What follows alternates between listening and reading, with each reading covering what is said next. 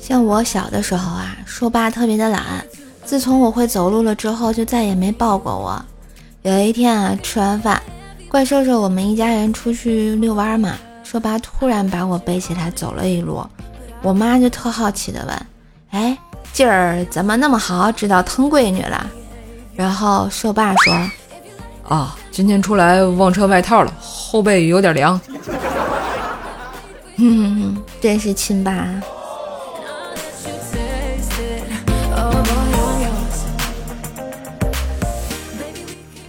不知道啊，考完试马上就要迎来暑假的学生朋友们，假期有什么计划呢？怪兽兽清楚的记得，有一年暑假正在跟硕爸研究去哪玩，硕妈过来就说：“你喜欢玩水吗？”我以为他要建议去海边玩啊，啊，不知道是大连啊、青岛、三亚还是去哪儿啊？赶忙就回答：“哎，喜欢喜欢。”然后我妈就说：“去把碗给我洗了去。”都是套路啊！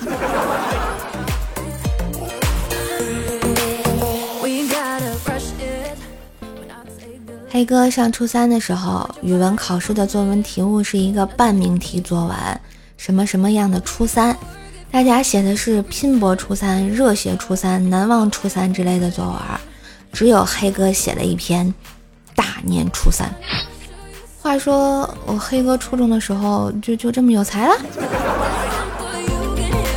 厉害了！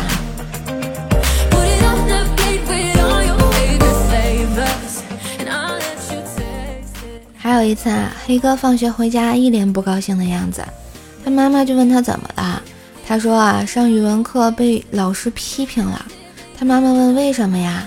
黑哥说上课时老师让我起来背朱自清的《荷塘月色》，我不会呀，于是灵机一动，脱口而出。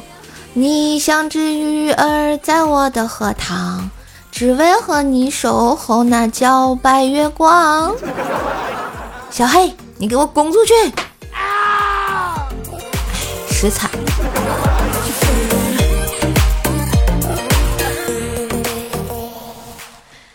今日份段子就播到这里啦！